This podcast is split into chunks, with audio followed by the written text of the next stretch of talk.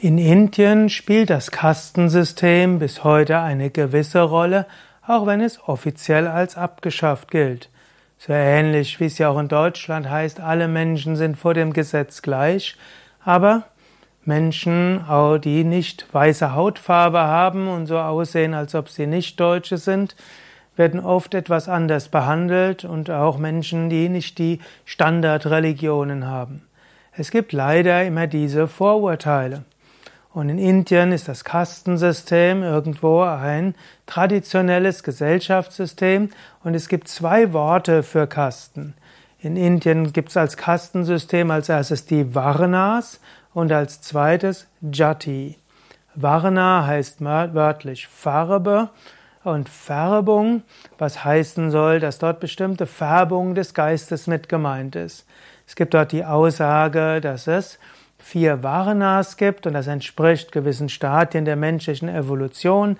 Da gibt es zum einen die Brahmanas, das sind diejenigen, die nach Brahman streben, nach Gott streben. Also in Indien hat das Kastensystem eben irgendwo soll sagen, wonach streben die Menschen. Die Brahmanas, die streben nach Gott und wollen Gott dienen und als ideale Beruf für Brahmanas gilt dann eben entweder Priesterberufe, spirituelle Lehrer oder Gelehrte zu sein und auch ansonsten nach Wahrheit zu suchen. Oder eine einfache Arbeit zu haben, die nicht zu anstrengend ist, dass sie sich mehr beschäftigen können mit spiritueller Praxis. Zweite der Kasten im indischen Kastensystem sind die Kshatriyas, wörtlich oft übersetzt die Krieger, denen es um Gerechtigkeit geht, die äh, dem Gemeinwesen dienen wollen und die sind gut die Verwaltungsbeamte und die Politiker und die Richter und die Regierenden und so weiter. Also die Kshatriyas, diejenigen, die das Gemeinwesen aufrechterhalten wollen, sich darum kümmern. Das ist das zweite, die zweite Gruppe im Kastensystem in Indien. Dann gibt es die dritte Gruppe und die dritte wären die Vaishyas. Vaishyas sind die Kaufleute und die Bauern, diejenigen, denen es um Reichtum geht, um Wohlstand gehen, die ihr Selbstwertgefühl daraus ziehen, dass sie viel haben und dass sie viel Besitz haben. Und das heißt, wenn die diese Vaishyas, wenn es ausreichend gute Vaishyas gibt, dann floriert die Wirtschaft letztlich das, was äh, Adam Smith äh, als, Liberal, als Erfinder des Liberalismus im 18. Jahrhundert gesagt hat, kannten die Inder schon seit Jahrtausenden. Und die vierte Gruppe ist die sogenannten Shudras und die Shudras sind die Tagelöhner, die einfachen Arbeiter, Diejenigen, die im Wesentlichen ein einfaches Leben führen wollen, ihre Wünsche befriedigen wollen, zufrieden sind, wenn sie das haben, was sie für den Alltag brauchen und wenn es in der Familie okay ist und wenn sie nicht sich zu sehr anstrengen müssen. Shudras sollten dann eben letztlich die einfachen Arbeiter und Angestellte sein, die nicht übergeordnete Verantwortung übernehmen müssen und so ihr Leben führen.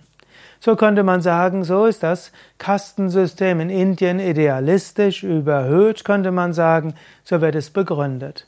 Natürlich de facto sind in Indien die Kasten vererbbar und so gibt es Menschen, die aus einer Shudra-Kaste kommen und nach Gott streben, die Erleuchtung erlangen. Und es gibt unter den Kshatriyas solche, die Geld verdienen wollen. Und es gibt unter den Brahmanas natürlich auch solche, die einfach nur ein einfaches Leben führen wollen. So, wir sagen manche moderne Inder, das Kastensystem sollte nicht vererbbar sein, sondern man sollte irgendwo das auch sehen, dass unterschiedliche Menschen unterschiedliche Motivkategorien haben, vielleicht sogar der gleiche Mensch zu unterschiedlichen Lebensaltern unterschiedliche Motivkategorien hat. Und es ist gut auch zu wissen, typischerweise die Kaufleute werden keine guten Politiker und Regierenden. Und die Regierenden werden keine guten Kaufleute. Sehr häufig ist es so, wenn erfolgreiche Geschäftsleute zu Politikern werden, da kommt nichts Gutes bei raus. Und umgekehrt, wenn Politiker später in die Wirtschaft gehen, so viele Probleme gibt's danach. Also die Empfehlungen sind, dass man einen Beruf ausübt, der seinem Temperament entspricht. Ein zweiter Aspekt des Kastensystems in Indien ist Jati. Und Jati, könnte man sagen, ist eine gewisse Gesellschaftsgruppierung. Im alten Indien hatte jede Gruppe von Menschen eine gewisse Selbstverantwortung und Selbstverwaltung, vielleicht ähnlich wie in den Städten die Gilden, also die Handwerksgilden, letztlich die Zünfte. So war das eben eine Jati. Und dann gab es eben eine Jati für die Weber, eine Jati für die Schmiede und so weiter. Jati konnte auch eine bestimmte religiöse Überzeugung sein. So haben auch die Christen eigene Jatis gehabt. Also die Kast, das Kastensystem in Indien hat ja nichts mit Hinduismus zu tun. Letztlich auch die Christen, die es ja seit dem ersten Jahrhundert nach Christus gab, sind auch im indischen Kastensystem gewesen. Und dort gibt es auch Brahmanen und Kshatriyas, Vaishyas, Shudras und so weiter.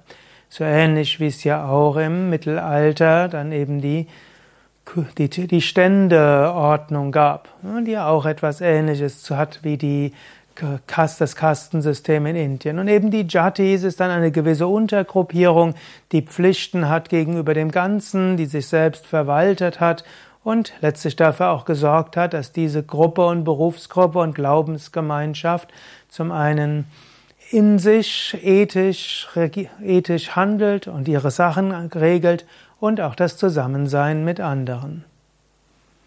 Ja, da sind ein paar Einsichten ins indische Kastensystem.